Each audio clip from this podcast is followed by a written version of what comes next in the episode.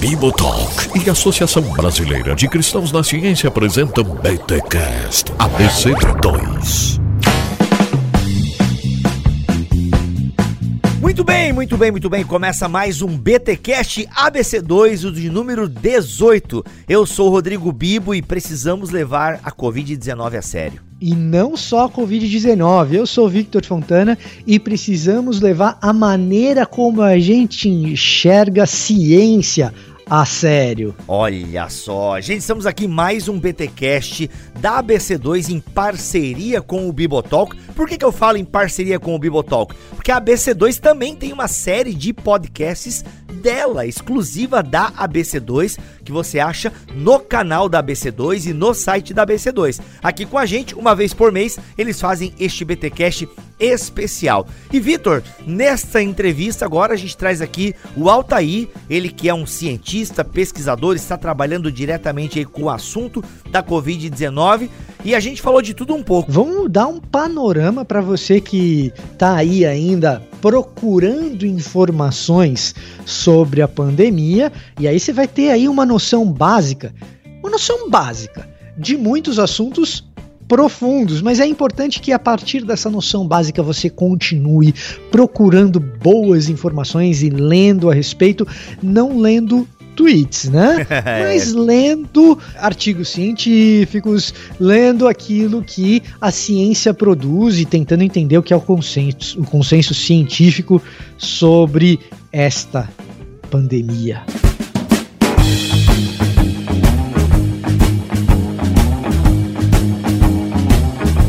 Vitor Fontana, você agora também aí está no quadro, pertence ao time da ABC2 e tem produzido conteúdos de altíssima qualidade lá no canal do YouTube da ABC2, que está virando também podcast, se não me falha a memória. Sim. Conta um pouco para nós aí rapidão o que, que você está produzindo com a ABC2, que tipo de conteúdo você tem gerado lá com a Associação Brasileira de Cristãos na Ciência. Então o negócio é o seguinte: se você não conhece a Associação Brasileira de Cristãos na Ciência, você vai em cristãosnaciencia.org.br, que é o site que vai explicar tudo para você a respeito do que é a organização.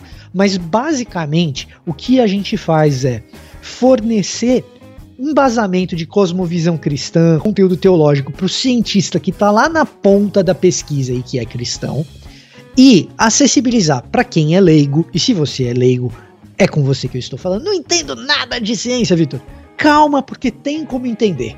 E um dos jeitos de entender é sintonizar toda quinta-feira no canal de YouTube Cristãos na Ciência, o Destaque ABC2, que é o programa de divulgação científica que eu apresento. Nós sempre temos um espaço para um noticiário a respeito do que tem acontecido na semana sobre ciência e uma entrevista em profundidade com algum pesquisador. Olha aí. Então, nós tivemos economia sendo abordada. Ah, e nessa pandemia, tal, como é que fica a economia?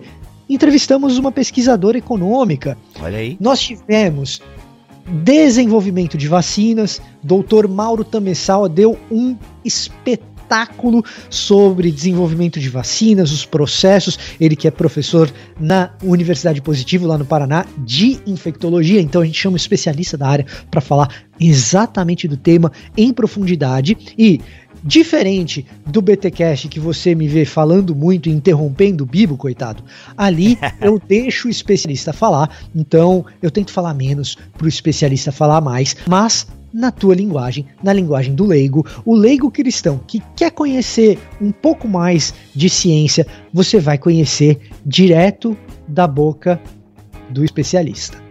Muito bom. E olha só, importante que o Vitor acabou de dizer, porque tanto o tema da economia quanto da vacina nós não abordamos aqui neste papo com o Altair. E não porque ele não sabe falar, porque o cara manja. Mas é que, gente, é, é muita coisa para se falar, né? Fazer um panorama de uma pandemia que está em andamento, cara, são muitos desdobramentos. Então confere esse papo aí. E se você quiser saber mais sobre as questões econômicas e o desenvolvimento de vacinas, aí você confere este destaque ABC 2 os dois, né, que o Vitor Fontana acabou produzindo lá. E vem muita coisa boa por aí ainda. E a ABC2 continua fazendo as mini conferências online. A ABC2 não parou, gente. Para você saber e acompanhar aí as atividades da ABC2 e poder participar, as redes sociais estão aqui na descrição deste BTcast ABC2 ou você vai lá, entra no site que lá tá tudo lá, tá tudo no site da ABC2 e o link também está aqui na descrição deste BTcast. Vamos para a entrevista que ela ficou demais.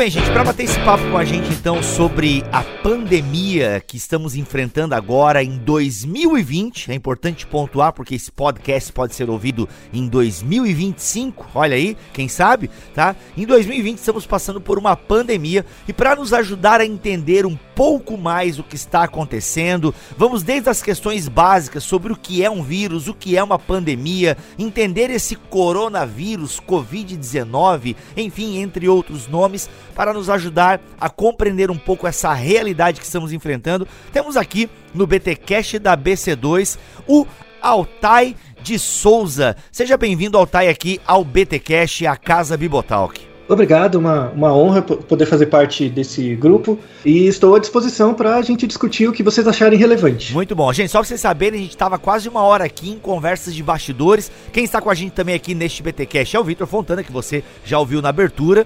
E, cara, só o background aqui, que a gente não gravou, obviamente, mas foi muito bom, Altai. Prazer nosso receber você aqui. Prazer é meu. Altai, rapidinho, se apresente para nossa audiência aí, só para quem não te conhece, não sabe quem você é, o que, que você produz na internet. Eu sou Altai de Souza, assim, eu sou cientista, né, é, inicialmente. Então, uhum. eu sou um pesquisador na Unifesp, no departamento de psicobiologia da Unifesp, e na, na USP também tem um laboratório vinculado à Escola de Comunicações e Artes, que chama Centro de Comunicação e Ciências Cognitivas. Eu faço pesquisas na área, especificamente na área de medicina do sono, então distúrbios do sono, então apneia, insônia, é, perna inquieta, todas essas coisas.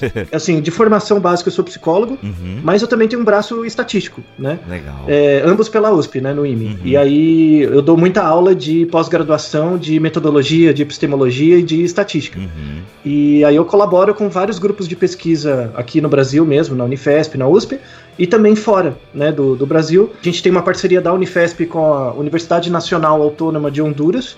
E lá a gente ajuda a formação dos médicos lá. Legal. Então, nessa, nessa questão da pandemia, por exemplo, para vocês terem a ideia, né? Honduras é um país de 8 milhões de habitantes, mais ou menos, e eles não têm nenhum pessoa com doutorado em epidemiologia por exemplo. Olha aí. Eles têm muito poucas pessoas com doutorado ainda e tal. Então eles estão montando os, os, grupos de pós-graduação e aí eu colaboro lá com a modelagem dos dados de Covid. Caramba. E diga-se de passagem, apesar da, da menor capacidade médica, menor número de leitos de UTI e tudo mais, eles estão conseguindo lidar com isso, apesar de, de com dificuldades, mas estão conseguindo lidar, lidar com isso de forma bem mais adaptativa do que a gente. Olha só. Né? Infelizmente. Uhum. Oh, tá, Infelizmente. Pra gente o que, que é modelagem de dados. Para quem é leigo não tá habituado com esse tipo de linguagem, o que, que é modelagem uhum. de dados? Então, modelagem de dados é o seguinte: é uma área relativamente nova. Assim, do ponto de vista matemático, as funções matemáticas que descrevem fenômenos naturais já existem há centenas de anos, né? Desde Newton ou até antes. Então, a, a matemática necessária para você testar coisas no ambiente e tirar conclusões já existem há muito tempo. Mas como que você modela, por exemplo, ou tenta fazer algum tipo de descrição de fenômenos ambientais complexos, como por exemplo o espalhamento de doenças? E isso é muito recente, porque demanda a, a matemática a gente já tinha, mas demanda uma coleta de dados consistente, então é o desenvolvimento da epidemiologia, que é a área do conhecimento que cuida da detecção de variáveis relevantes no ambiente e a associação dessas variáveis relevantes com o aparecimento de doenças. Então, basicamente, a epidemiologia é isso.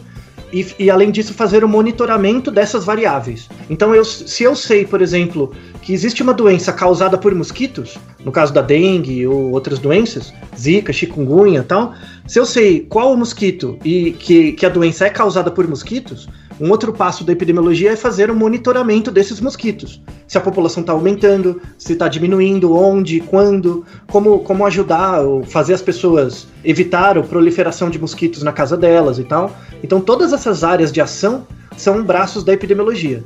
E a modelagem de dados é mais um braço. Como que você faz o monitoramento né, de casos? Você coleta várias variáveis, várias variáveis ambientais, e aí você usa dados nacionais, né? Você pode usar dados do IBGE, dados do Ministério da Saúde, e você coloca isso em equações que descrevem de forma teórica como seria o andamento ou o espalhamento de uma doença. Se você fez ensino médio, você deve lembrar, por exemplo, de equações de força, né? F igual a M vezes A né? Uhum. Ou equações de movimento, né? S igual a S0 mais VT. Aquelas coisas que você decorou para passar no vestibular e não para saber, infelizmente. com musiquinha, com musiquinha. É, pois é. Do mesmo jeito que você tem essas equações que descrevem movimento, velocidade, características do ambiente, se você opera com essas equações de forma mais complexa, incluindo outras variáveis do ambiente, você consegue fazer outras equações que descrevem outros processos. Um deles é o processo de espalhamento de doenças. O modelo mais simples, ele é chamado SIR, S-I-R. Tem três classes de pessoas, né? Que a, o acrônimo vem disso. Quando você tem uma doença, você tem pessoas suscetíveis a ter a doença, que é o S. Você tem as pessoas infectadas pela doença, que já estão doentes, e você tem as pessoas recuperadas. Então imagina que uma doença aparece, imagina que ninguém tem imunidade, que é o caso da Covid, né? Aparece uma doença na população ninguém tem imunidade, então todo mundo é suscetível à doença, todo mundo vai pegar alguma hora. Aí as pessoas começam a pegar. Existe uma equação que descreve o quão rápido essa taxa de infecção acontece, o quão rápido as pessoas suscetíveis se tornam infectadas. E tem uma certa velocidade. E tem como descrever isso por meio de uma equação com base em coletas iniciais do, do, de dados, né? Então eu, ve, eu vou num hospital, eu vejo quantas pessoas estão ficando doentes ao longo dos dias. Isso é igual um carrinho andando. Se eu tenho um carrinho e esse carrinho percorre uma certa distância num certo tempo, ele tem uma certa velocidade, delta S sobre delta T. Agora imagina que o combustível desse carrinho não é gasolina, são pessoas doentes. Então se eu tenho um carrinho zumbi, que ele, ele anda mais rápido conforme quanto mais pessoas doentes tem num certo período de tempo, eu tenho uma taxa de infecção da doença, o quão rápido ela se espalha. Isso é a transição do I para o S, do suscetível para o infectado. E, eventualmente, algumas dessas pessoas ficam doentes, apresentam sintomas, uma fração menor dessas pessoas vão ter sintomas mais graves, vão ter que ir para o hospital, e eu tenho que monitorar isso. Quantas pessoas infectadas são infectadas de forma leve, moderada e grave? Para eu ter uma dimensão de quanto recurso hospitalar eu vou ter. E eventualmente uma porção dessas pessoas acaba falecendo e uma outra porção vira recuperado. E aí eu, eu observando ao longo do tempo, por dados de hospital ou, ou coisas do tipo, eu vou mensurando a quantidade de S e IR ao longo do tempo, coloco isso na equação e aí eu vou ter as velocidades das pessoas, né? Isso me gera um planejamento regional de quantos leitos eu preciso dispor, qual recurso técnico e quantas pessoas eu preciso. E isso, com, com uma certa margem de tempo, eu consigo descobrir com uma, duas, três semanas antes que lá na frente vai dar ruim. O carrinho tá chegando. Né? Eu sei que tá vindo um carrinho, eu sei a velocidade dele, e eu tô parado no meio da rua e eu não consigo sair daqui. Eu sei que o carrinho vai me pegar. E aí o que, que eu vou fazer? Eu vou fugir dele. Como que eu fujo do carrinho? Pedindo para as pessoas se protegerem ou aumentando mais recursos médicos tentando mitigar o contato entre as pessoas. Mas se, se a minha velocidade de prevenção for mais lenta do que a velocidade de infecção, o carrinho vai me atropelar alguma hora. Que é o que a gente. que aconteceu em vários locais no mundo, que é quando você tem a quebra do sistema público, você não tem mais como tratar os, os infectados, e aí a taxa de mortes aumenta muito. Tá? Então, basicamente, um resumo de uma modelagem, ela trabalha nesse sentido. Uau. Vou tentar colocar em palavras bastante simples, e aí você me corrige, Altai, claro, se eu tô. Se a minha simplificação corrompeu demais a sua explicação, tá certo? Uhum. Mas assim, ó, ouvinte, lembra quando você estava na escola, você tinha uma fórmula que você tinha dificuldade para aplicar os números naquela forma para naquela fórmula para resolver um problema? Aquela fórmula descreve em matemática uma coisa que está acontecendo na realidade. A bolinha que caiu até o chão. Ponto. Você tem uma fórmula para descrever uma coisa que aconteceu de verdade. A bolinha que você soltou da sua mão caiu até o chão. Você quer saber a velocidade que ela chegou no chão. Aí você vai aplicar aceleração, aquelas coisas todas. E a gente tinha dificuldade com isso. A modelagem, basicamente, vai trabalhar uma descobrindo qual que é a fórmula muitas vezes, porque você não tem a uhum. fórmula pronta. Duas. Coletando os dados para poder aplicar naquela fórmula. Uhum. E três, tentando prever coisas que vão acontecer quando você tem coisas que você já tem na fórmula ali, alguns dados, e você fala assim: bom, eu já tenho esse dado, já tenho aquele outro, então eu consigo saber como que a natureza vai se comportar a partir dessa fórmula aqui. E é o que me parece o Altai. Uhum. Aquilo que a gente tinha dificuldade de pegar os números no problema e aplicar na fórmula, o Altai está tentando descobrir qual que é a fórmula, afinal de contas. Não, a, a, equação, você quer saber? Quando você faz a modelagem, você não tem o um modelo pronto, é mais ou menos isso que você está tentando fazer. Isso. Bom, como é que a função funciona? Então já não é mais S igual a S0 mais VT, mas é uma equação com um monte de variáveis. É mais ou menos isso, isso que a modelagem tem, tem bem mais letrinhas. Quando você tem, por exemplo, uma modelagem meteorológica, para fugir uhum. um pouco do exemplo do corona, você você tem lá um furacão. Você quer saber por onde o furacão vai passar? E tem fórmula para isso? Você vai tentar montar um modelo de x, y, z, ou seja, de variáveiszinhas, uhum. cheio de variáveis para chegar assim: ah, eu vou preencher esses dados aqui, e uma vez que eu tenho bastante dado coletado e bastante variáveis, eu consigo ter uma estimativa por onde o furacão vai passar, qual que é o tamanho dele, qual que vai ser a velocidade do vento mais ou menos. E aí a gente vai trabalhando com esse modelo que é a tal, a tal da fórmula aí. Ou da Muito função. Bem, não poderia explicar melhor. Essa equação do CIR, ela é a equação mais antiga e ela é a mais simples mesmo. Ela faz um, um, uma triagem inicial do que mais ou menos está acontecendo. Aí depois, assim, com o um avanço técnico, e essa não é a primeira pandemia que a gente já passou, não vai ser a última, tá? É, é, a ideia é que a gente vai ver que são fenômenos cíclicos, né, que acontecem. É, o problema é que essa é mais generalizada do que as outras. Então, a gente já teve outras pandemias, então a gente já tem dados anteriores para refinar as equações. Uhum. Então, quando apareceu a, a pandemia do, do, coronavírus agora, já tinha muita coisa pronta, principalmente na Ásia, né, por causa do, da SARS, por causa da MERS. A SARS e a MERS são tipos de coronavírus também. Uhum. É da mesma família do Covid-2, né? Covid-2019. Então, a, a gente já tinha dados preliminares da modelagem, só que a gente vai ajustando à luz de novas informações. E aí uma, é um, um, tema importante, assim, porque a, mostra como funciona o método científico, né?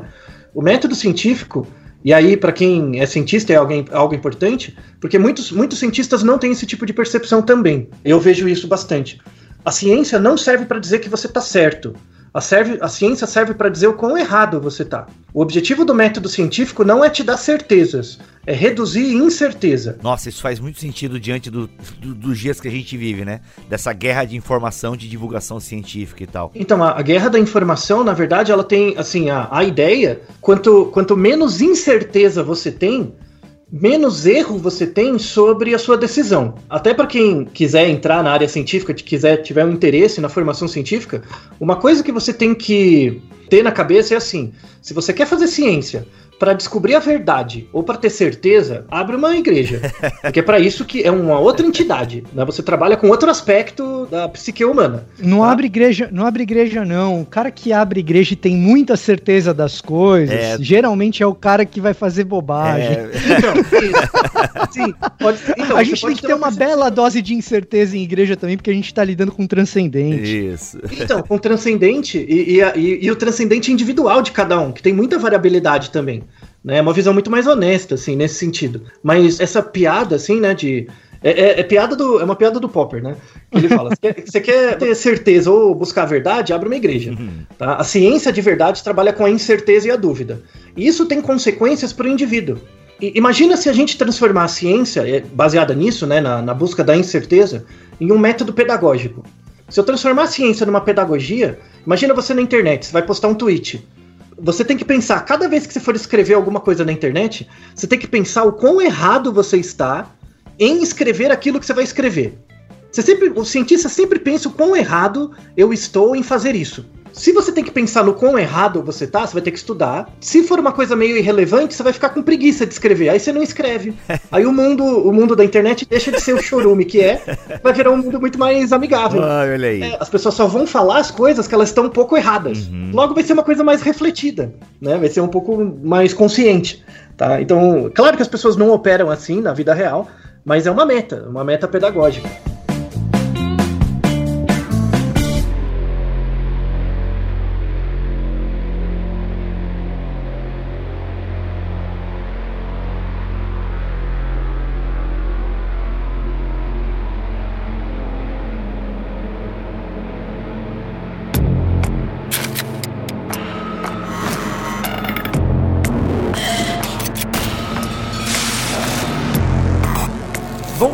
Pouquinho, porque eu acho que tem pessoas que estão nos ouvindo que não sabem, é, tá, o que é uma pandemia? Por que esse nome pandemia? É, acho que é legal, até porque eu ouvi. Gente, uma coisa que o Altair não falou, mas ele tem um podcast, né? Ele e alguns amigos, que é o Naru Rodô. Cara, muito legal, ouvi alguns episódios. E inclusive eu vi esse sobre pandemia e gostei muito que você deu uma explicação do porquê a OMS, a Organização Mundial de Saúde, Isso. decreta, né? Quais são os critérios para dizer, ok, estamos vivendo uma pandemia. Por que esse nome, o que é, enfim. Então, assim, epidemias a gente já teve várias durante a nossa história, pandemias também. Pan vem da idade geral, né, que é bem coletivo. Então, a, a, a diferença básica entre uma epidemia e uma pandemia é a escala. É quando é o grau de, de escalamento, né, de escalonamento da, da- do espalhamento da doença. A OMS ela define pandemia, ela decreta pandemia com base em três critérios. O primeiro critério tem que ser uma nova doença, tá? Tem que ser uma doença nova, em que o, o S, né, que são as pessoas suscetíveis, é o máximo possível. Ou seja, a doença tem muito espaço para espalhar. Uhum. Todo ano a gente tem surtos de influenza, que é gripe. Todo ano. Isso. Todo, todo ano tem surto. Então, você tem o surto né, de, de gripe e tal, que uma quantidade de pessoas maior do que o normal, do que o, o comum, morre de, de gripe em certos períodos do ano. Você tem a epidemia, que é quando uma quantidade maior do que um surto morreu naquele ano. Aí você tem que verificar qual variável que foi associada com isso. Mas a quantidade de pessoas imunizadas é grande. Apareceu um novo tipo de. eh, Um novo tipo não, apareceu uma. Chegou o frio, e aí mais pessoas ficam resfriadas e com gripe né, no ano. Uhum. É, como tem uma grande quantidade de pessoas imunizadas, não vai espalhar muito. Dura lá os três meses do, do inverno e depois passa. Aí você tem uma epidemia ou um surto. Depende da escala. Uhum. A pandemia aparece quando é uma nova doença. É uma doença que ninguém é. Todo mundo é suscetível a rigor. Então ela pode espalhar muito rápido. Ela tem gravidade. A gravidade da doença importa. Então a proporção de pessoas que eh, se infectam e acabam tendo complicações. Por exemplo, se você pegar o ebola, a gente não teve uma pandemia de ebola. Por quê? Era uma nova doença, né, o, o- o ebola. A gravidade da doença era muito alta, então cerca de. No, no primeiro surto, na África, cerca de 80% das pessoas que se infectavam morriam. 80%. Imagina uma doença assim. E esse era o problema, porque eu tenho o terceiro critério, que é o espalhamento fácil. Para ser decretada uma pandemia, tem três critérios: tem que ser uma nova doença, a gravidade dela tem que ser considerável e ela tem que ter um meio de espalhamento fácil, espalhamento rápido. Por que, que a Covid virou uma pandemia? Porque é um novo vírus, é um novo subtipo do coronavírus. A gravidade dela afeta, em média, 2% das pessoas infectadas morrem. Parece que não é muito, mas se você pensar nos suscetíveis, se eu supor que toda a população mundial é suscetível, 2% disso morrer é gente pra cacete. É. né? É muita gente. Diferente da gripe. A, a gripe comum, convencional, ela mata, em média, 0,3% das pessoas infectadas. Ela mata muito menos, ela mata 10 vezes, de 10 a 20 vezes menos do que o coronavírus. Então não é uma gripezinha, tá? ela, ela tem uma letalidade muito maior. Porém, ah, e aí que se decretou uma pandemia no caso do Covid, o espalhamento da, da Covid é fácil, que é pelo ar. Então, tanto é que em janeiro você teve os primeiros casos na China, chegou agora em ma- março, abril, chegou no Brasil. A gente se, se desloca muito, né? Avião, navio e tal. Então o vírus consegue se espalhar muito fácil. Então são esses três critérios: uma doença nova, a gravidade. Se for uma doença muito grave, que todo mundo que é infectado morre, ela não consegue espalhar tão rápido. Dá um surto e acaba. Ah, porque mata o hospedeiro, digamos assim? Muito rápido. E aí não dá pra espalhar. É o que aconteceu é com o ebola, né? Exato. O ebola ele mata muita gente muito rápido, então ele acaba tendo surto só. Uhum, uhum. Mas se o ebola se virar uma pandemia, a população acaba. Uhum. Por isso que o, o, o, braço da epidemiologia, os estudos em epidemiologia, apesar das pessoas não perceberem, não saberem, é uma área efervescente da ciência. Assim, tem muita gente boa trabalhando, trabalhos sendo publicados o, o tempo inteiro, porque tem que ter esse monitoramento. Se aparece um negócio que tem uma, um espalhamento rápido, a gravidade, por exemplo, não mata igual a Covid, que mata 2%. Se matar 5%, por exemplo, nossa, a gente vai ter uma hecatombe, assim, muito pior que qualquer guerra mundial e tal. É por isso que a OMS está monitorando o tempo inteiro. A gente já sabia que ia ter Covid, Tá? Isso é importante. Pois é, cara. É, explica um pouco essa parada aí, porque eu vi alguém citando um artigo de 2007 ou 2013. Isso. Que, não, ó, é, pode preparar porque vai surgir uma parada diferente aí, enfim. No Naruhodo a gente fez né, um episódio sobre isso. Eu peguei esse artigo, um artigo de 2008. Ó, errei a data. Falando sobre a SARS, que é a gripe aviária, que teve. Então a, a SARS na, na Ásia espalhou muito. Então, ah, porque. Ah, muita gente deve falar essa besteira, né? Ah, por que que por que, que essas coisas vêm sempre de lá? Né? Porque sempre a, a gripe do porco vem de lá, a gripe da a gripe aviária, a gripe suína, vem tudo de lá, da Ásia, desses lugares esquisitos aí. Por quê? Uhum. Porque tem a ver com a densidade populacional. Se você pegar 60% da população, se você pegar um mapa do mundo e fizer um triângulo ligando a China, a Índia e a Indonésia, dentro desse triângulo você vai ter 60% da população mundial. Uhum. Então é uma densidade populacional muito grande. Então, por exemplo, eu colaboro com a Associação Torácica Americana, né, ATS, que monitora doenças respiratórias. Os Estados Unidos investem muito dinheiro para o desenvolvimento da epidemiologia na China e na Índia e na Indonésia. Por quê? Porque se eu, se eu investir dinheiro na formação daqueles caras e eles monitorarem as doenças, as doenças não chegam na América. Então, na verdade, não é, não é, não é caridade. não é caridade. Não, não, eu estou investindo. Tipo, se eu, a cada dólar que eu invisto lá, eu tenho uma prevenção de 10 dólares depois no serviço médico dos Estados Unidos. E, e esse monitoramento por, aconteceu muito com a gripe aviária, né, com a SARS. Então, em 2008, saiu um artigo, teve alguns, né, mas esse é bem interessante, que ele descreve todo o mecanismo molecular do vírus e tal, como ele funciona. É um tipo de coronavírus, então aquele SARS é, a, é da mesma família do, do, da Covid, agora. Por que, que chama coronavírus? Porque o vírus, ele é uma bolinha e ele é envolto numa capa protetora e essa capa tem espículas, que são tipo tipo coroinhas mesmo, né? É, é, tipo um pauzinho e em cima tem uma bolinha. Uhum. E quando você olha no microscópio, parece uma, uma várias coroinhas em cima do vírus. Por isso que chama coronavírus, toda essa classe. Então, em 2018, tinha escrito esse artigo. A descrição, eu até abri de novo o artigo para ler essa parte final, que fala o seguinte: abre aspas. Estamos mapeando aqui esse, essa nova, nova variedade, que era o SARS, né, em 2008, 2006 a 2010 estamos variando, é, monitorando e podemos afirmar que em breve, no espaço de 10 anos, Caraca. 10 anos, tá? no espaço de 10 anos, no sudeste da China, por conta da interação humana com morcegos, que é o principal vetor de passagem de interação entre humano e natural, né? Um, um dos vetores é o morcego, uhum. porque ele tem um sistema imunológico muito diferente do humano. Então a, a capacidade de mutação de vírus lá é muito maior. E não é essa discussão que as pessoas comem, não é, não é questão de comer o morcego. Pois é, eu ia te perguntar isso, porque assim, apesar de pode parecer idiota, mas é o que as pessoas falam, ah, porque é o, é o vírus chinês, é a alimentação da China que causa essas paradas aí, de, não sei o que. O pessoal lá não tem muita carne e tem que ficar comendo morcego. São coisas que eu já ouvi. Não é, por exemplo, é, morcego lá é muito prevalente, aqui no Brasil também é, viu?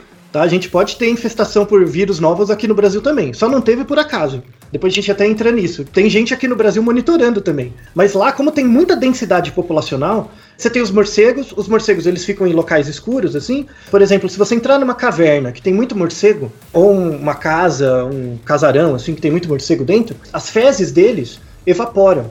E aí libera no ar. Então, às vezes, você é infectado pelo ar. Então, você está ocupando o mesmo local ali próximo você já pode ser infectado. Às vezes ele pode, você pode ter uma interação direta com ele, então ele faz um arranhão ou ele morde. Uhum. Aí é, é, mais raro ainda, tá? Mas pode acontecer também. Às vezes ele, aí tem uns vetores mais diferentes assim. Ele ataca outro organismo, então ele, por exemplo, o morcego ataca vacas. Uhum. E aí você, na interação com a vaca, você pode ter alguma, alguma contaminação também. Caraca. Não se sabe como aconteceu, tá? Não se sabe. O mais provável é que seja por ar, porque é mais fácil, né, de acontecer. É, essas interações já acontecem há milhares de anos.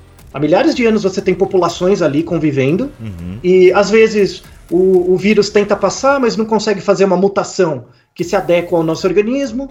Então é meio que um, um jogo de azar. Sabe quando você vai num cassino e joga uma, na roleta? Uhum. Às vezes você ganha, às vezes não, né? É meio isso. Então tem a interação do vírus com o nosso sistema imunológico, às vezes bate e volta. Uma vez dá certo.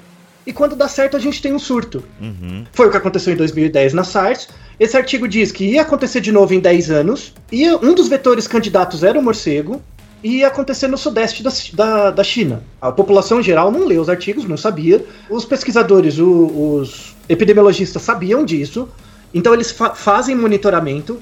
Por isso que a China conseguiu descobrir tão rápido, apesar de ter várias notícias que eles tentaram acobertar no começo e tal, mas eles descobriram muito rápido, uhum. com muito poucos casos. Rapidamente eles descobriram que tinha alguma coisa, no entanto eles não conseguiram conter.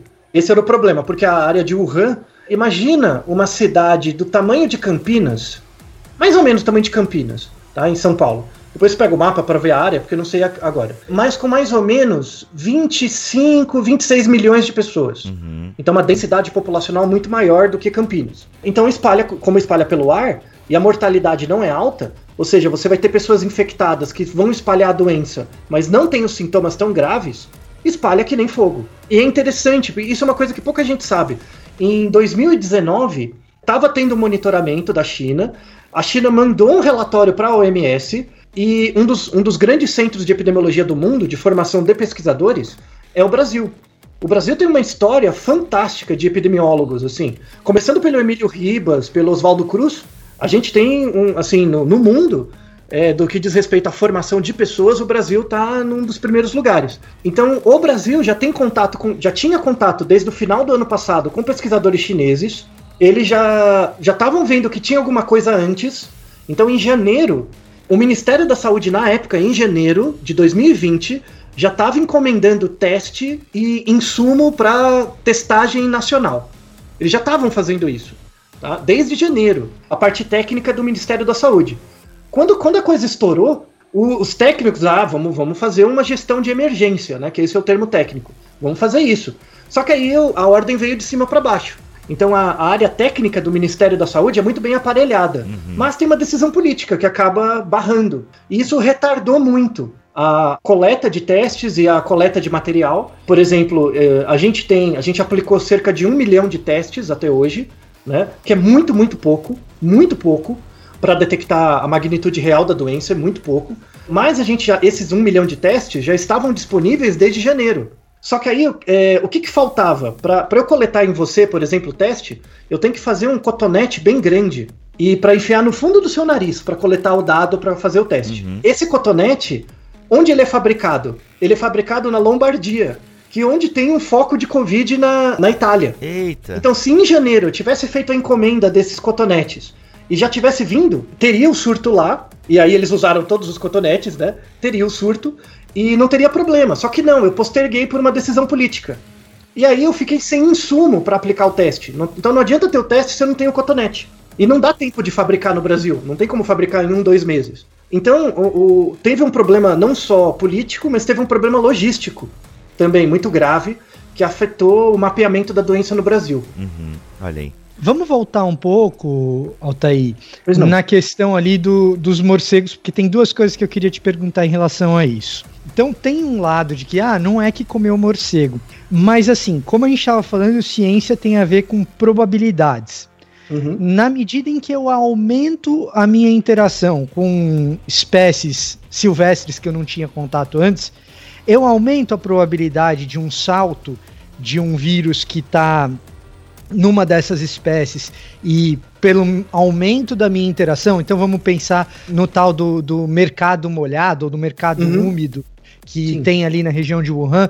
Então, assim, o, pode até ser que não seja para ingestão daquela espécie, mas eu aumentei a proximidade humana, eu aumentei a concentração populacional e, portanto, quando eu aumentei a interação, na minha cabeça aqui de formulação de hipótese, eu estou pensando numa hipótese que eu estou aumentando por causa disso probabilidade desse salto. Uhum. E segunda coisa, para a gente explicar um pouco melhor para o ouvinte, quando a gente fala dessa, desses estudos lá de 2008, a gente prevê que é vírus e não outro tipo de microorganismo, também por causa da rápida mutação que os vírus têm? Como é que isso Sim. funciona? Você tem classes de vírus, tem vários, tá? O coronavírus é uma família deles. O vírus, na verdade, ele é um pedacinho de RNA. Então, se vocês viram no colégio, né, o DNA são várias letrinhas e essas letrinhas transmitem informação tanto dentro da célula quanto entre células. Então, ela possibilita uma célula se reproduzir e ela, e ela possibilita também a gestão das atividades dentro da célula. O DNA inteiro ele só consegue funcionar dentro de uma célula. Tá? Você não tem DNAs inteiros soltos por aí. Mas existem, e aí é onde surge o vírus, né? Existe uma discussão se é vida ou não e tal, que fica por outro episódio. Existem certos pedacinhos de RNA, existem certas combinações de letrinhas que conseguem separadamente permanecer ativas num ambiente e eventualmente ela encosta numa célula e utiliza o maquinário da célula para se reproduzir. Então, um vírus ele é meio que uma, um bichinho, uma sequência de letrinhas que não se reproduz sozinho, mas é capaz de, em contato com uma célula, se reproduzir. A velocidade de reprodução desses vírus dentro da célula marca, por exemplo, a, capaci ou a, a capacidade ou velocidade de transmissibilidade da doença. Então, você tem classes de vírus que mutam afetam as células humanas, mas se reproduzem devagar. Um deles, por exemplo, é a malária. A malária tem ciclos diários de reprodução. Por isso que pessoas que pegam malária às vezes têm uns febrões sempre no mesmo horário do dia. Caraca. Isso tem a ver com relógio. Inclusive, é um, um artigo de um professor da USP, o Carlos Rota, que mostra que a reprodução dos, dos vírus da, da malária tem a ver com o nosso ritmo biológico, com o horário que a gente dorme e acorda. Muito interessante. Mas esses vírus são uma reprodução um pouco mais lenta. Você tem vírus de reprodução bem rápida. O coronavírus é um desse tipo. Ele reproduz rapidinho, né? Então ele detona a célula, aí depois ele vai para outra célula e aí vira uma reação em cadeia. A ideia é que quanto mais interações a gente tem com organismos silvestres, com um sistema imunológico muito diferente do nosso, é maior a probabilidade de um vírus, que é, um, que é, um, que é só um pedacinho de RNA, sair dele, entrar em contato com a gente e aí ele tentar mutar. Aí é igual jogar o cassino o vírus é, é como se fosse uma moedinha. Sabe a moedinha que você põe no caça-níquel e puxa? Então, o vírus entrando em você é uma moedinha. Aí o sistema imunológico puxa o caça-níquel. Se o vírus mutar e entrar em contato na sua célula, tiver um receptor e ele entrar, você foi jackpot, né? Você foi premiado, você vai ficar doente, uhum. né? Com uma doença nova. Isso acontece o tempo todo, desde a história, desde que o humano é humano. Isso acontece entre organismos, entre espécies de ave, por exemplo, tem muita passagem. Entre de ave para mamífero tem passagem também. E pra gente. Isso acontece desde a, que o mundo existe, pra gente, mas também tem a ver com a concentração. Então a densidade populacional é uma coisa que aumenta a probabilidade de interações. Logo, as moedas são colocadas na, no caça-níquel mais rápido. Uhum. Inclusive, eu deixo até um, eu vou deixar um vídeo de referência depois para vocês colocarem para quem tiver interesse. O Brasil tem risco de ter uma pandemia também, do mesmo tipo. Por quê? O que, que a gente tem muito? Bovino. A gente tem muito boi. Uhum. Assim, a concentração não é tão grande quanto em outros locais, mas a gente tem uma concentração grande de bois em algumas regiões. Né? A gente é um grande exportador de carne. Bovinos tem, tem possibilidade de vírus deles passar pra gente, por alguma mutação. E por que, que isso ainda não aconteceu? Tá, me veio a vaca louca na cabeça aqui, tô fazendo a associação errada, né? Ou não? Teve uma parada. É, vaca louca é diferente. A vaca louca é uma doença priônica. É, ela é um pouquinho diferente, mas é mais ou menos, dá pra, dá pra fazer uma relação. Uhum. Na vaca louca você tem que comer o cérebro da vaca, sabe? Uma coisa mais. Caraca. É mais raro, é bem mais raro. Ou comer o cérebro de outros humanos. Isso também acontece. A vaca louca ela surgiu na, na região ali da Nova Zelândia, das ilhazinhas ali. Você tinha uma população ali que eles tinham, antropologicamente, antropólogos fizeram um trabalho lá, como que eles faziam ritos funerários. Tinha a pessoa faleceu, eles envolviam a pessoa numa mortalha lá tal, queimava, e depois o, o tinha uma certa preparação para isso, eles comiam o restante da pessoa. Fazia um churrasco da pessoa. Tá basicamente, basicamente. E aí incluía o cérebro. E aí eles tinham uma, uma perspectiva religiosa lá, baseada em animismo, de que quando a pessoa era comida, ela voltava para o seio da comunidade. E aí incluir em comer o cérebro né, da pessoa. E isso transmitia a doença priônica que a gente conhece como vaca louca. Até no Naruhodo a gente fala disso também num, num, episódio. É possível, por exemplo, a gente ter uma pandemia de alguma doença respiratória também por causa dos bovinos. Não aconteceu ainda por sorte. Mas tem muita gente monitorando. Ou seja, a moedinha tá sendo colocada e uma hora pode dar a parada. Pode dar um ruim. E não é só uma moedinha, gente. Assim, isso eu acho que é uma coisa importante, Altair. E de novo, Uhum. você me corrija se eu tiver errado. Pois não. Mas, mas não é só uma moedinha de jackpot. É uma moedinha de jackpot, mas que eu vou mexendo dentro da máquina conforme eu altero o ambiente. Uhum. Então, conforme eu Ah, coloco mais gente perto do gado, por exemplo, eu tô indo lá dentro da máquina e aumentando a probabilidade de dar jackpot.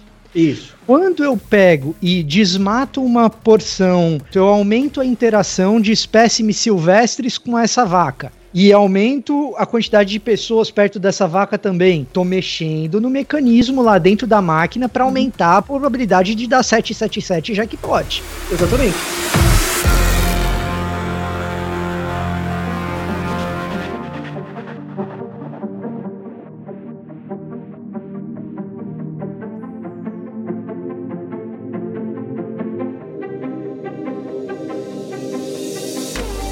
Seja, a gente tá aumentando as possibilidades. Não aconteceu ainda por sorte, mas está sendo monitorado pelo menos, né? É monitorado, mas depende muito da nossa ação. É bem o que o Vitor falou. Não é uma praga divina que vai chegar, ah, você caiu uma doença. Não é isso. Tipo, a gente tem um papel importante que a gente chama de ação antrópica. Toda ação antrópica é uma ação no ambiente causada pelo ser humano. Eu desmato, eu ocupo irregularmente a área de manancial, né, que é a área perto do rio. Vários tipos de interação que o humano faz no ambiente para expandir sua área de atuação tem uma resposta da natureza que é é, vírus que acabam circulando no- na natureza de forma natural em outros organismos acabam passando pra gente. Então a gente acha que aconteceu por acaso. Não é por acaso. É que a gente não consegue estabelecer toda a cadeia de infecção.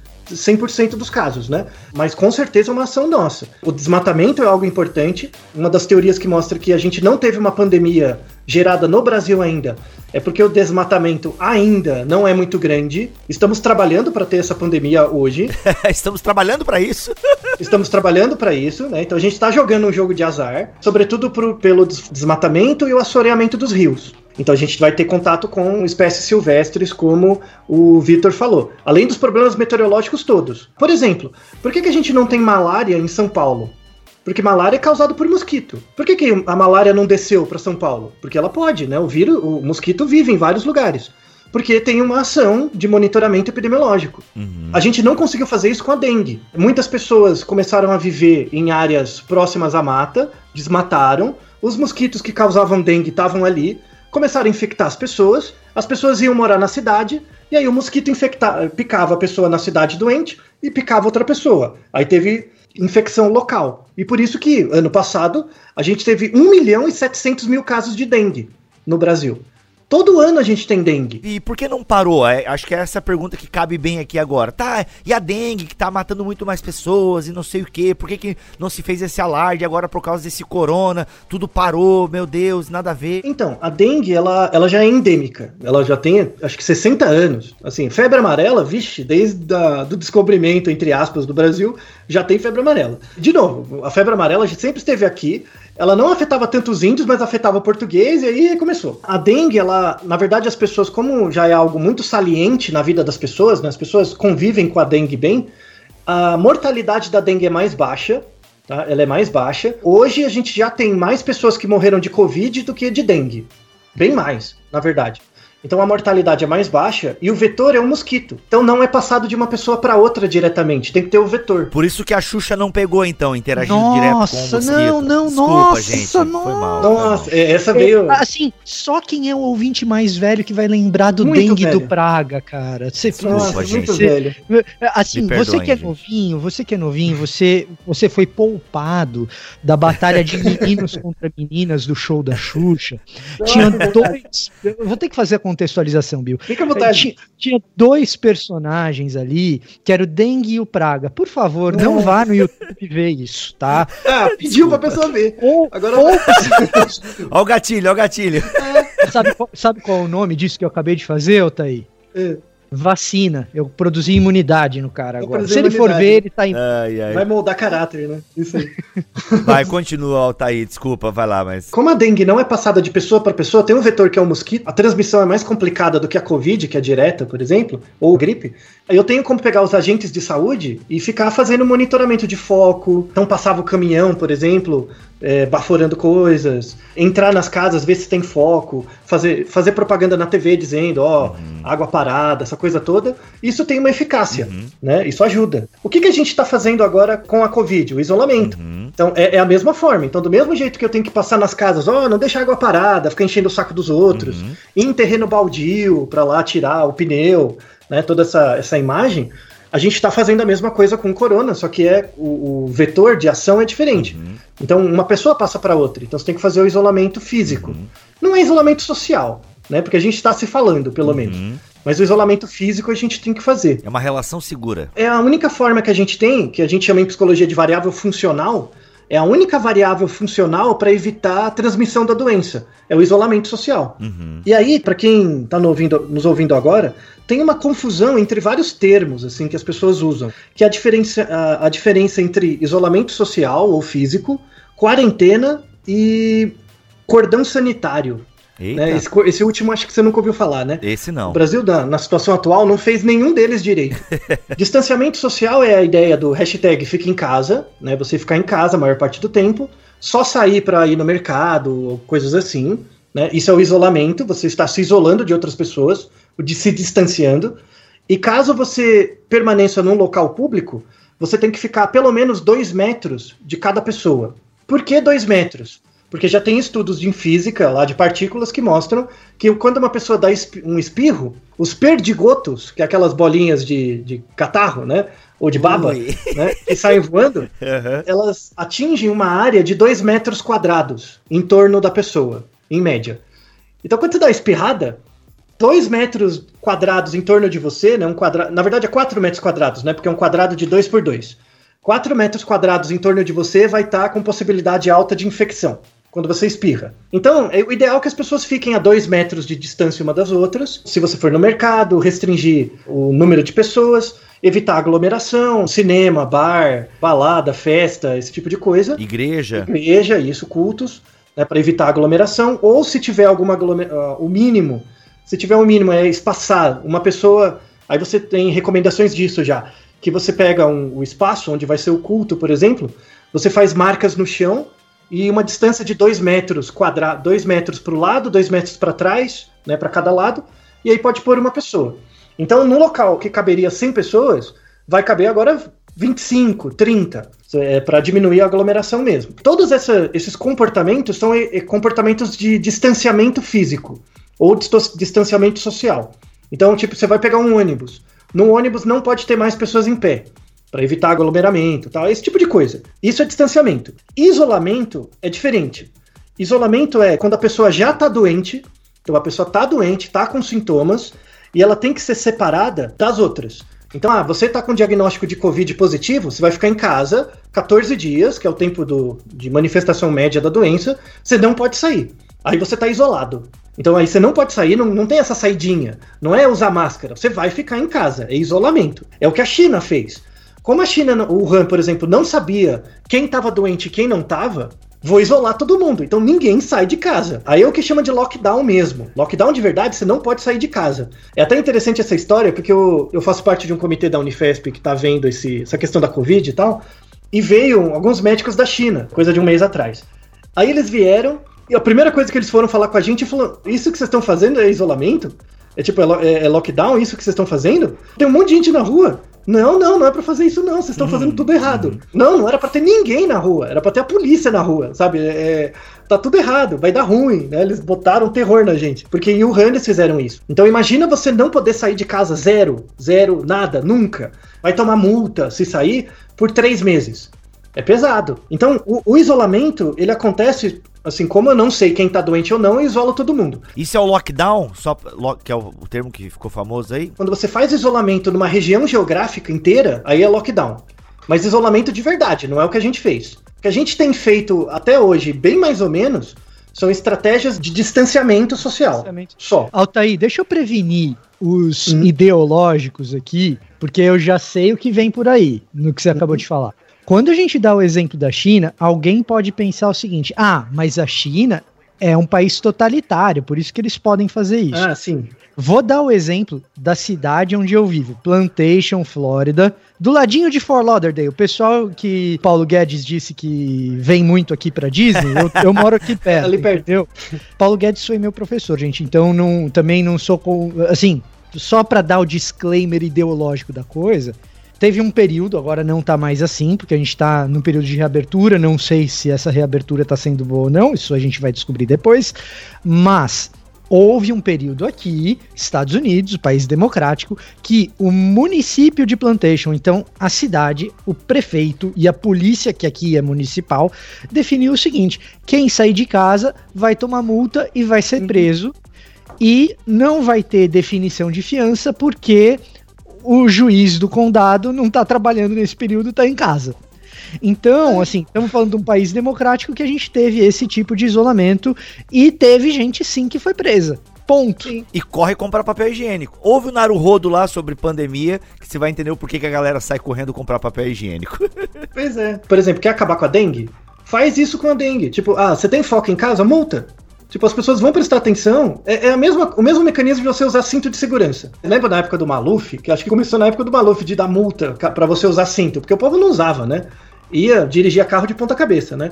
De qualquer jeito. E aí a gente ia no porta-mala do Fuca, né, mano? Pouco massa. Isso. Tu ia acabar com a minha infância, cara. Sete crianças na Belina, né? Isso. Be Meu caramba, é, colchão então. na Belina, mano. Quem nunca dormiu numa Belina? Tá louco. Então, aí o povo fica com a nostalgia. Ah, meu tempo na Belina. É, bate aquela bomba. Né, você, vê.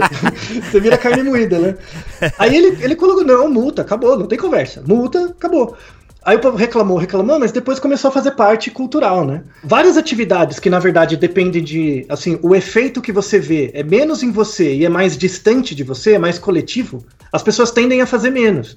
O, o Vitor deu o exemplo da Flórida, mas, por exemplo, a, a Espanha, a Itália fizeram a mesma coisa. Tipo, se sair de casa, multa e é preso.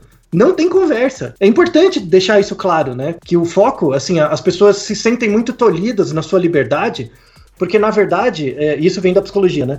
A gente tem um autocontrole muito baixo. Né? O que, que é autocontrole? É a capacidade de você ter um ganho maior no futuro frente a um ganho menor agora. Eu quero uma coisinha menor agora, mas no, no, futuro é incerto, então não aguento esperar. Basicamente pensamento de criança, né? A gente tem muito, a gente tem um, um autocontrole muito baixo. Foi muito que a Alemanha fez. E foi muito que a, a, Nova Zelândia fez. Tanto que lá já tá reabrindo, né? Algumas gravações de filmes estão voltando já. Isso. A, a Nova Zelândia, e o grande mérito da primeira-ministra lá, ela fez um compromisso com o pessoal. Então ela, entrou, ela entrava várias vezes por semana na, em rede nacional e falava, ó, oh, assim, mérito para duas mulheres, para ela e para Angela Merkel da, da Alemanha. A Angela Merkel entrou várias vezes por semana e primeira-ministra da, da Nova Zelândia também, explicando a doença. Então ela explicava, é isso que eu falei com você, ó, o suscetível, infectado, funciona assim, mostrava um gráfico. A presidente fazendo isso, ou a primeira-ministra, né?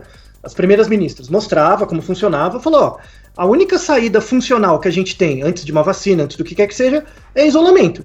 Vamos, vamos fazer o isolamento? Vamos fazer? Aí a galera olhou um, um pro outro, tá bom. E aí todo mundo entrou em isolamento, né? O número de casos vai a zero. Isso é descrito matematicamente naquela equação.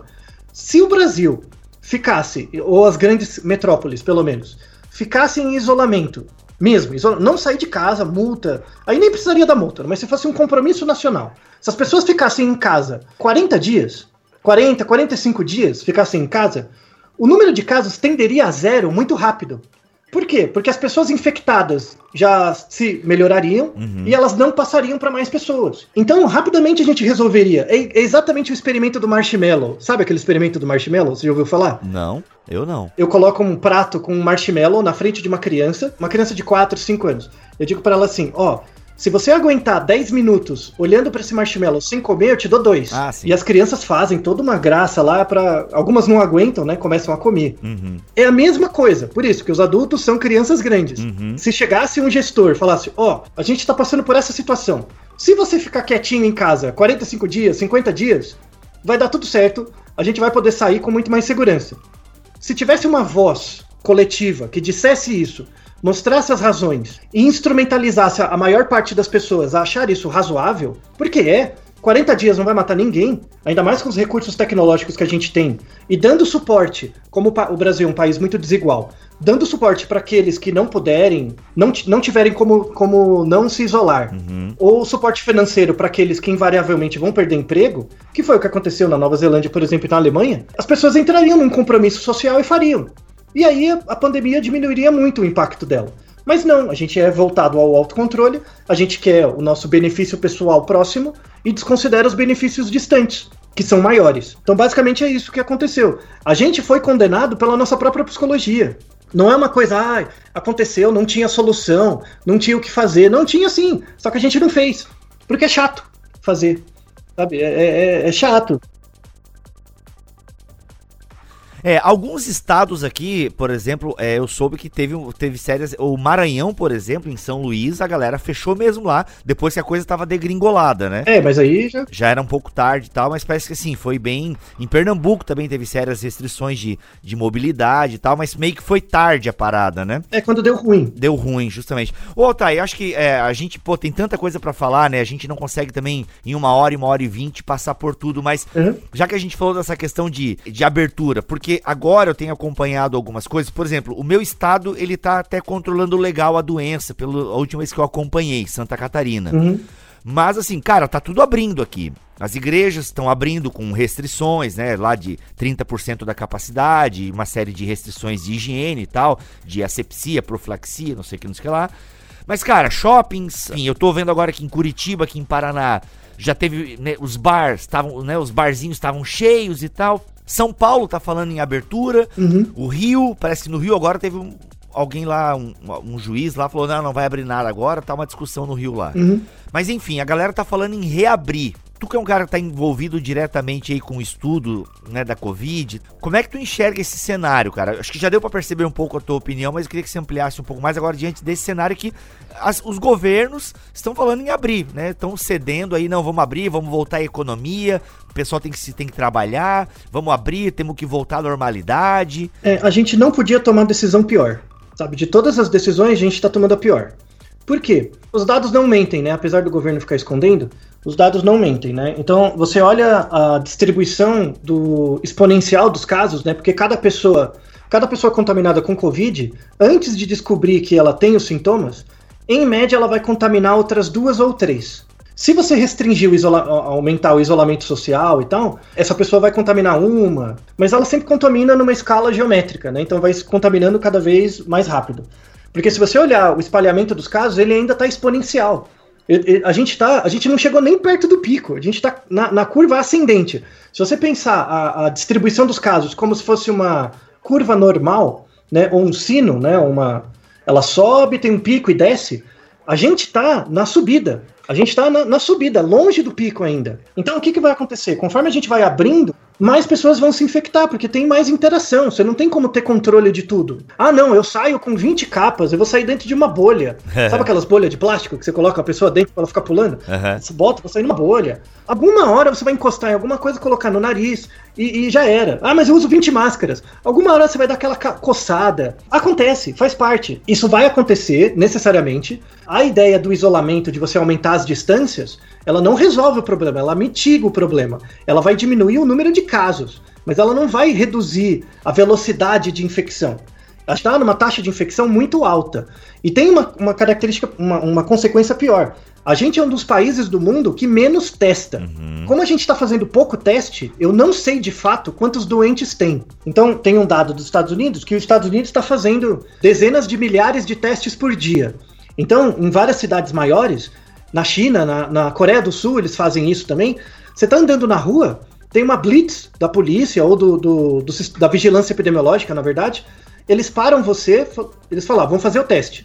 Medem a sua temperatura, coloca lá o cotonete no seu nariz, faz um teste rápido na hora. Uhum. Se você tiver positivo, se você der positivo, você vai ganhar uma cartinha, isolamento 15 dias em casa. Acabou. Se você não tiver doente, você pode, pode continuar andando. Como aqui no Brasil a gente não faz isso, a gente só testa quem tá no hospital. Uhum. Ou seja, aquela pessoa gastou 15 dias doente, espalhando vírus, até ficar mal e ir para o hospital.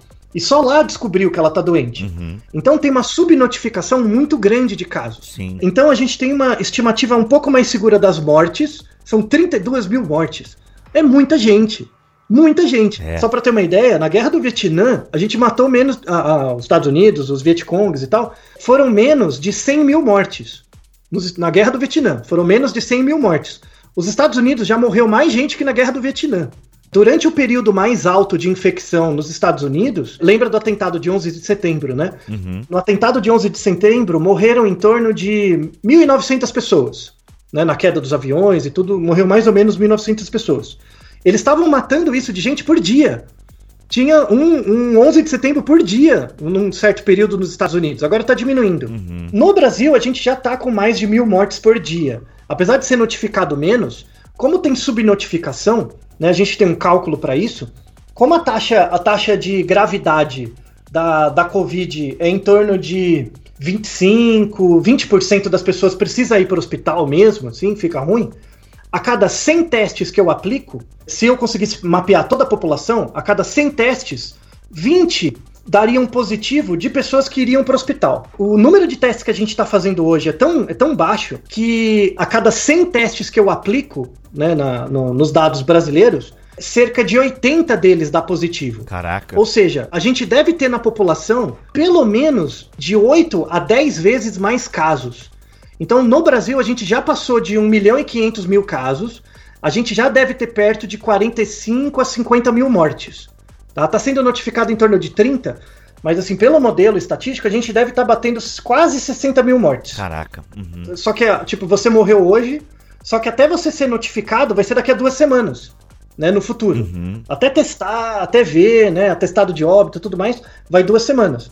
Então, o número de mortes que a gente está vendo hoje, na verdade, está no passado.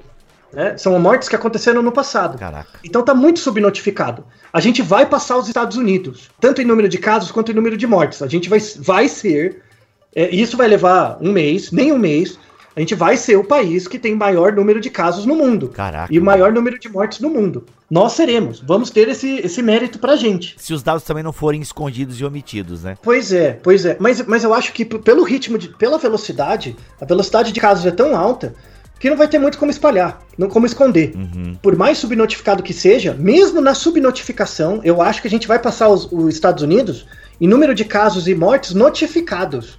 Caraca. Só para você ter uma ideia que a subnotificação vai dobrar essa estimativa. Uhum. Em parte culpa porque a gente não fez as coisas direito. O grande problema é um problema de gestão.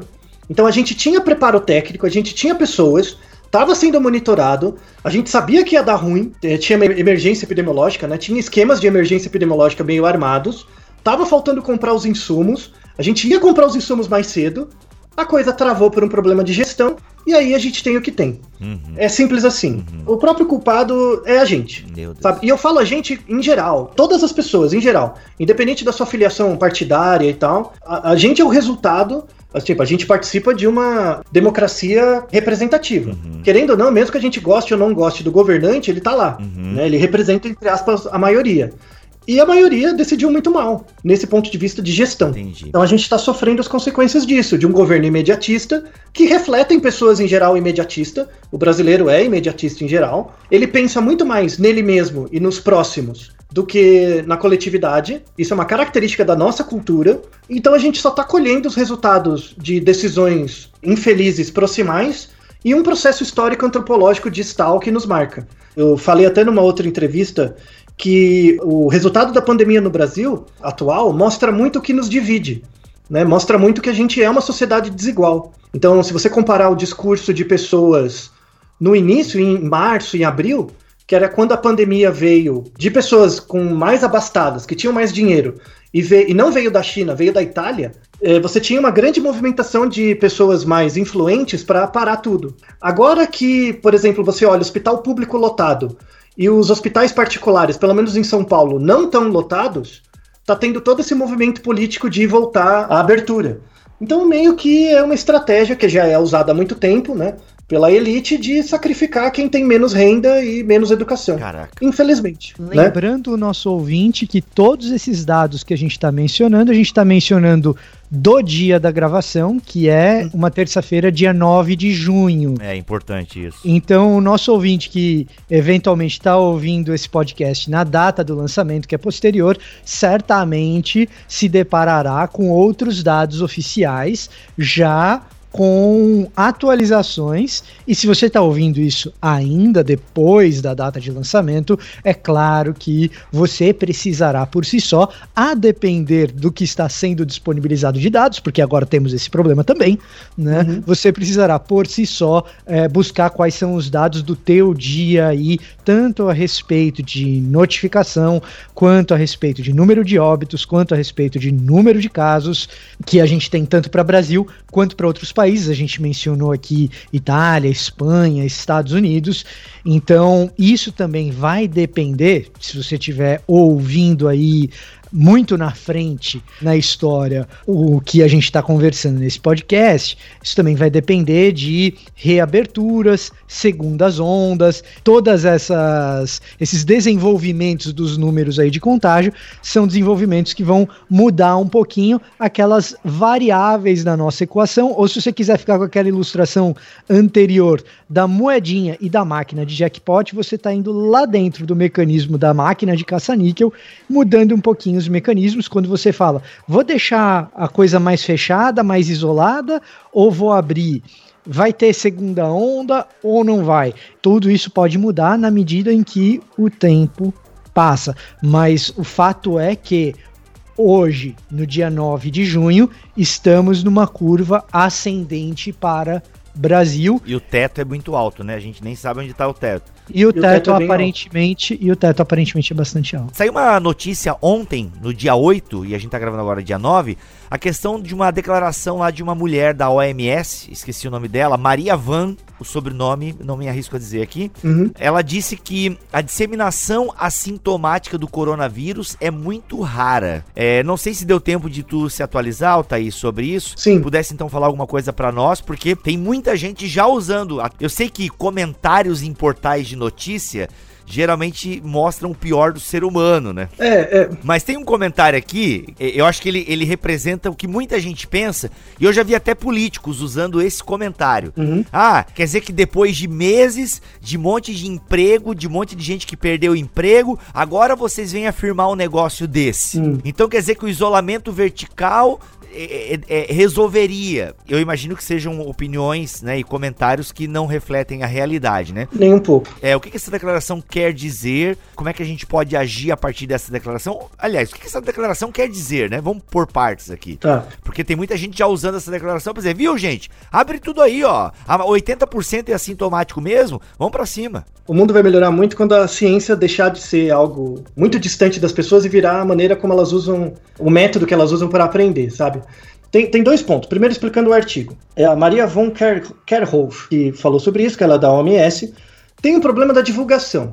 Então, assim, tem o que ela disse e tem o que foi divulgado. Sabe quando você pega uma fala de alguém e faz um release? Né? Faz um release para pôr no site, um resuminho. Esse resumo ferrou. Então tem, tem a ver com a divulgação. A OMS declarou, por exemplo, o que está escrito no release, né? Ela declarou que a transmissão de Covid por pessoas assintomáticas é rara.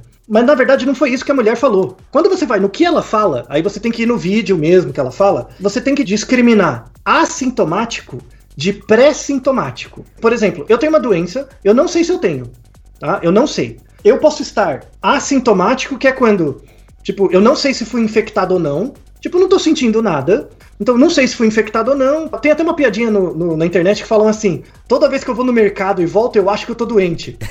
né? Porque fica na noia, sabe? Essa é a pira do assintomático. O assintomático tá assim: ele não tem o sintoma, você não fez o teste. Qual é o sinal que você tem para saber se que você não tá doente? É não ter sintoma. Esse é o assintomático. Um outro grupo de pessoas é o pré-sintomático. Pré-sintomático é a pessoa que deu positivo, só que ela não tá manifestando o sintoma. Então, uma coisa é, eu não fiz o teste, não sei se tô doente. Outra coisa é, eu fiz o teste, deu positivo e eu não tenho, não tô transmitindo. Tudo bem? Uhum. Tudo bem? Fez sentido? Então, é, essa diferença é importante. Falando em termos biológicos, veja se eu tô falando uma grande besteira, Altair. Se eu sou pré-sintomático, isso significa que eu contraí a doença, em algum momento eu vou manifestar algum Muito sintoma leve ou pesado, mas que eu já tenho carga viral suficiente para que em algum momento eu manifeste o sintoma, embora eu não esteja manifestando sintoma agora, eu já tenho carga viral suficiente para em algum momento manifestar e já tenho carga viral suficiente para transmitir. Isso. Logo você vai transmitir. Isso. Agora, o, o assintomático mesmo não tem aquela carga viral suficiente para despertar o sintoma em algum momento. Então ele não tem carga viral suficiente para transmitir isso para alguém. Me parece que a lógica do que ela falou é mais ou menos essa. Quando eu Isso. tava ouvindo, foi isso que eu pensei. Isso. O, o assintomático tem dois tipos. Tem aquele que não, não pegou a doença, porque ele não sabe, e tem aquele que pegou, mas uma carga viral muito baixa. E é muito difícil de discriminar isso. Como é que você pega no teste? A sensibilidade do teste não é tão grande. O que ela falou é que, na verdade, essa, essa subamostra, que são os assintomáticos, que são pessoas que podem ter contato com o vírus, mas por uma razão qualquer não desenvolveram nenhum sintoma, zero, essas pessoas têm uma transmissibilidade baixa. Só que essas pessoas é uma fração muito pequena dentre todas as pessoas que entram com- em contato com o vírus. 90% das pessoas que entrarem em contato com o vírus vão virar pré-sintomáticos. Elas vão ter uma certa coriza, vão ter perda de olfato e tal. Aí pode evoluir para um problema respiratório ou não, mas essas pessoas transmitem. Então, assim, não, não é pra você ficar. O, o problema foi essa maldita diferença de assintomático e pré-sintomático. Além da sem noçãozice de algumas pessoas e má intenção de outras. Quando ela fala, né, a, a declaração dela é clara. Mas esse release foi infeliz e aí criou um efeito em cadeia. Que é muito comum, inclusive no Naruhodo a gente fala isso, né? Tem, tem vários artigos que a gente desmistifica. É que são artigos meio bestas. Sabe esses artigos tipo, ah, café causa câncer? Saiu, sabe quando você vê no portal X? Cara, o ovo, ô, ô Altair, o ovo, cara, porque, pô, tem hora que o ovo faz mal, tem hora que o ovo faz bem.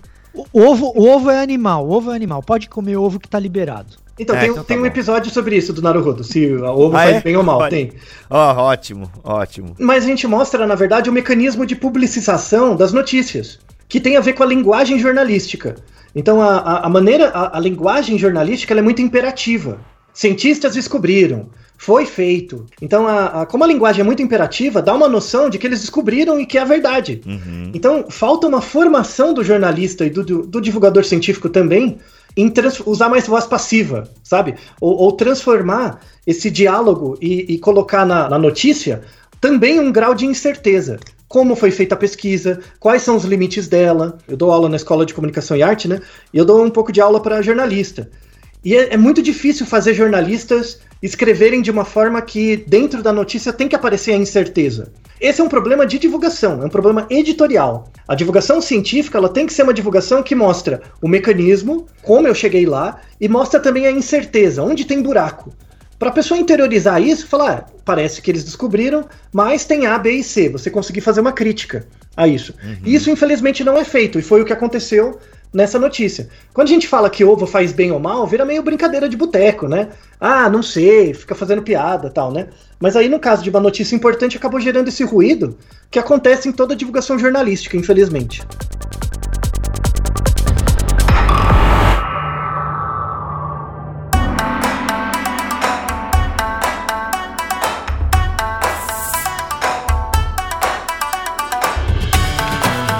E aí, só fechando, antes que eu esqueça, Claro, opa, cloroquina. tem que falar, temos que falar, né?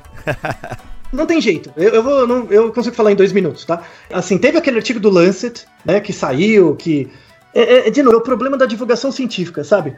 De novo, a ciência é baseada em incerteza, tá? Uhum. A ciência é baseada em reduzir o erro. Você não faz ciência para descobrir a verdade, você faz ciência para descobrir o quão errado você tá. Uhum. E quanto mais reprodutível for um resultado, menos errado você tá. Uhum. Então, esse artigo do Lancet, que era uma amostra grande, dezenas de milhares de pessoas, eles pegaram um- uma fração de pessoas usava só cloroquina, uma outra fração, fração usava cloroquina mais azitromicina, né, que é um antibiótico, e tinha um outro grupo, né, tinha um grupo que não usava nada, eram quatro grupos na verdade, com um tamanho de amostra grande em cada um, e aí eles mostravam lá que você.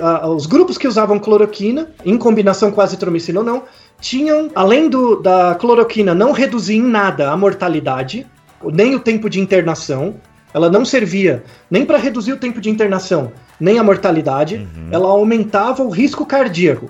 Porque cloroquina é um remédio normalmente usado para pessoas com problema autoimune, né, lupus e tal. Existe uma contraindicação disso que é para problema cardíaco mesmo, mas é numa fração pequena das pessoas.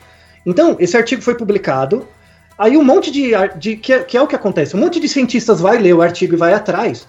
O grande problema daquele artigo que gerou o AUE todo, que ele foi retratado e tal, teve, foi tirado do ar e tudo, foi porque a coleta de dados não foi feita pelos pesquisadores, foi feita por uma empresa. E a coleta dos dados brutos. E aí muitos pesquisadores entraram em contato, que é comum, já fazem isso comigo. Às vezes eu publico um artigo, um pesquisador vem, ô, oh, você tem os dados brutos? Pode mandar, eu queria comparar com os meus, a gente manda, não tem problema. Tem revistas que obrigam você a publicar os dados brutos junto com a pesquisa. Foram atrás dos pesquisadores, ô, oh, você tem os dados brutos? Porque parece um banco de dados legal. Aí falou, ó, quem coletou os dados foi a empresa tal. E a empresa não quis abrir.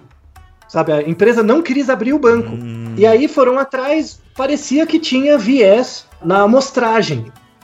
Aí não se sabe se foi feita pela empresa ou feita pelos pesquisadores.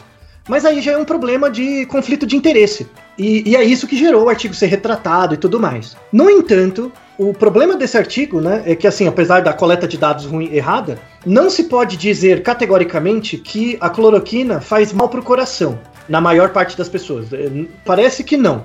Mas isso não quer dizer que a cloroquina ajude em alguma coisa. Esse é o ponto, né? Uhum. Esse é o ponto. Não se tem evidência em dizer que a cloroquina aumenta o tempo de internação, ela não aumenta, é, é não aumenta nem diminui, não faz diferença, não reduz mortalidade e ela não serve, e isso já é bem, já tem vários outros artigos mostrando com mais qualidade até, ela não serve como prevenção. Muita gente quer tomar cloroquina para prevenir, né? Eu tomo e aí saio de casa. Não faz sentido, não tem nenhuma evidência mostrando que isso funciona para alguma coisa. O Trump já parou de tomar cloroquina? Ele estava tomando, né? não, não, parou, parou. Não, e mesmo não. se ele esteja tomando, ele é o cara que falou para as pessoas injetarem desinfetante no pulmão. Ah. Então, pois se você é. usa o Trump como parâmetro de medida sanitária, você tem que se sanitizar mentalmente. É, porque tá ele não é parâmetro para nada. Ai, ai, ai. É, então, é, então, só deixando esse ponto importante, tá? É, já, já vários hospitais já tem como protocolo não dar mais cloroquina, porque na, na evidência clínica, né? O médico que atende um monte de pacientes, ele vai vendo. Ele vê, mano, isso aí não tá pegando nada, não, velho. E ele vê um paciente melhor, o outro não, ele vai vendo que o, o, remédio é independente. O efeito do remédio é independente do resultado que ele está vendo. Então, boa parte dos hospitais não usa. Não, não é para você ser obrigado a, a, tomar ou não tomar. Tá? O que a gente tem como evidência é que não tem efeito. E se você ficar doente, for para o hospital e tal, siga as recomendações médicas mesmo tal. Em geral, em, em, nos hospitais, os protocolos são padronizados, né? então todos os médicos agem do mesmo jeito por consenso. Mas tente tirar dúvidas, tire dúvidas. Caso você esteja no hospital, saiba mais sobre os sintomas, como é a questão da saturação e tal. Pergunte ao seu médico. Caso você desenvolva sintomas, o primeiro, a primeira recomendação é que você fique em casa, isolado, faça o monitoramento do seu próprio, dos seus próprios sintomas. Em geral, você vai ter perda de olfato e paladar por um tempo. O problema é quando começar a ter desconforto respiratório. Se você começar a ter desconforto respiratório e uma saturação baixa, né? Aí recomenda-se que você vá ao hospital e para ser monitorado com mais cuidado. Tá? Então essas são recomendações gerais. Eu posso deixar mais referências para quem tiver mais interesse e quiser acompanhar outras características clínicas da, da Covid. Altair, rapidamente um adendo muito curto sobre o que você acabou de falar que eu achei muito bom, é Sim. é que além da nossa preocupação individual com como a gente age em relação a esses procedimentos interações medicamentosas, etc., e as orientações médicas a respeito do tratamento, é que essa questão é muito polêmica porque ela envolve gestão pública. Uhum. Então, eu acho que o nosso ouvinte precisa estar atento para o fato de que, quando a gente resolve investir o nosso tempo e os nossos recursos públicos em uma solução que não tem comprovação científica, isso significa alocar dinheiro público uhum. em algo que é ineficiente. E Exatamente. aí o que, que acontece? O grande drama dessa história é que cada centavo que eu aloco comprando um medicamento, qualquer ele que seja, pode ser cloroquina, pode ser outra coisa, gente, mas comprando um medicamento que a gente não sabe se funciona ou que a gente tem bons indícios, grandes evidências que ele não funciona, é um centavo a menos para construir hospital de campanha, por exemplo, que é uma coisa que a gente sabe que funciona, uhum. que a gente sabe que é necessário. Então, essa não é uma discussão ingênua, essa não é uma discussão ideológica, essa é uma discussão de como que eu enfrento as coisas otimizando recursos. Isso é coisa, gente, não de comunista como alguns gostam de rotular, mas de economista bom que usa modelagem estatística para saber como que eu otimizo a alocação de recurso. Então, assim, essa é uma discussão muito séria. Muito. Exatamente. Exatamente. E ela independe, independe do que você acredita.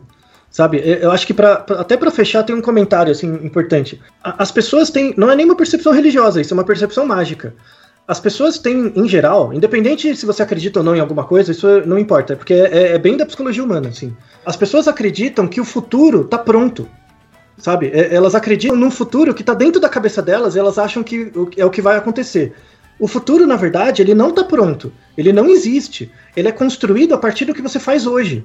Então, é, é, essa coisa, ah, eu, tenho, eu só, vou olhar sempre para frente, né? Não, não. Tem até uma frase de um estatístico, né, que é o Markov, que ele fala disso. O futuro desconta o passado covariado pelo presente. Uhum. Como que você faz para reduzir sua incerteza em relação ao futuro? Observar o seu presente.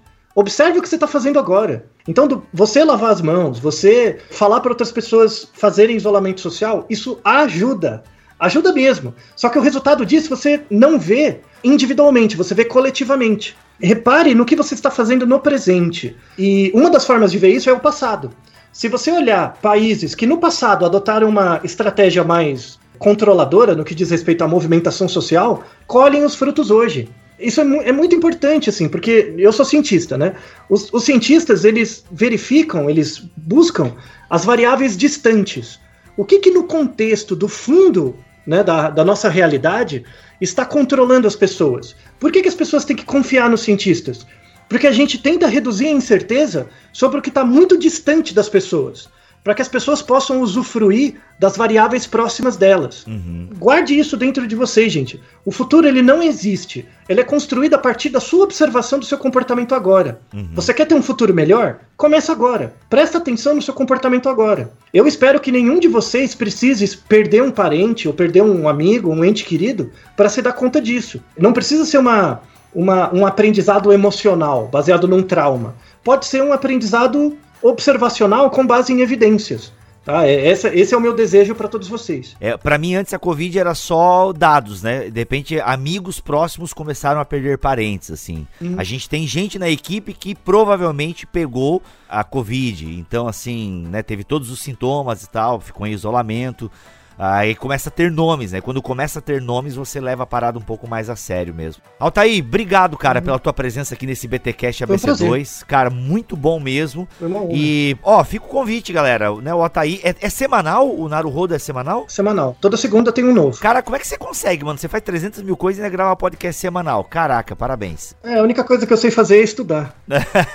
e divulgar, que bom. Que bom, obrigado por isso. Gente, tá aí, é só você procurar. Vai estar tá a descrição do link do Altair aí vai estar aqui na descrição deste BTcast, mas joga aí Naru Rodo com H, ok? Você vai achar o podcast aí que é informação científica toda semana para você. Obrigado, cara, pela tua presença aqui neste BTcast. Obrigado. Vitor, valeu, mano. Tamo junto, daquele jeito. Eu que agradeço a tua disposição, Bibo e ouvinte. Presta atenção porque isso tudo que a gente conversou pode ter implicações para a maneira como você interpreta a realidade, não apenas para a maneira como você interpreta essa pandemia. Olha aí, muito bom, muito bom. Vamos ficando por aqui, até o próximo episódio, se Deus quiser assim permitir. Fiquem todos na paz do Senhor Jesus.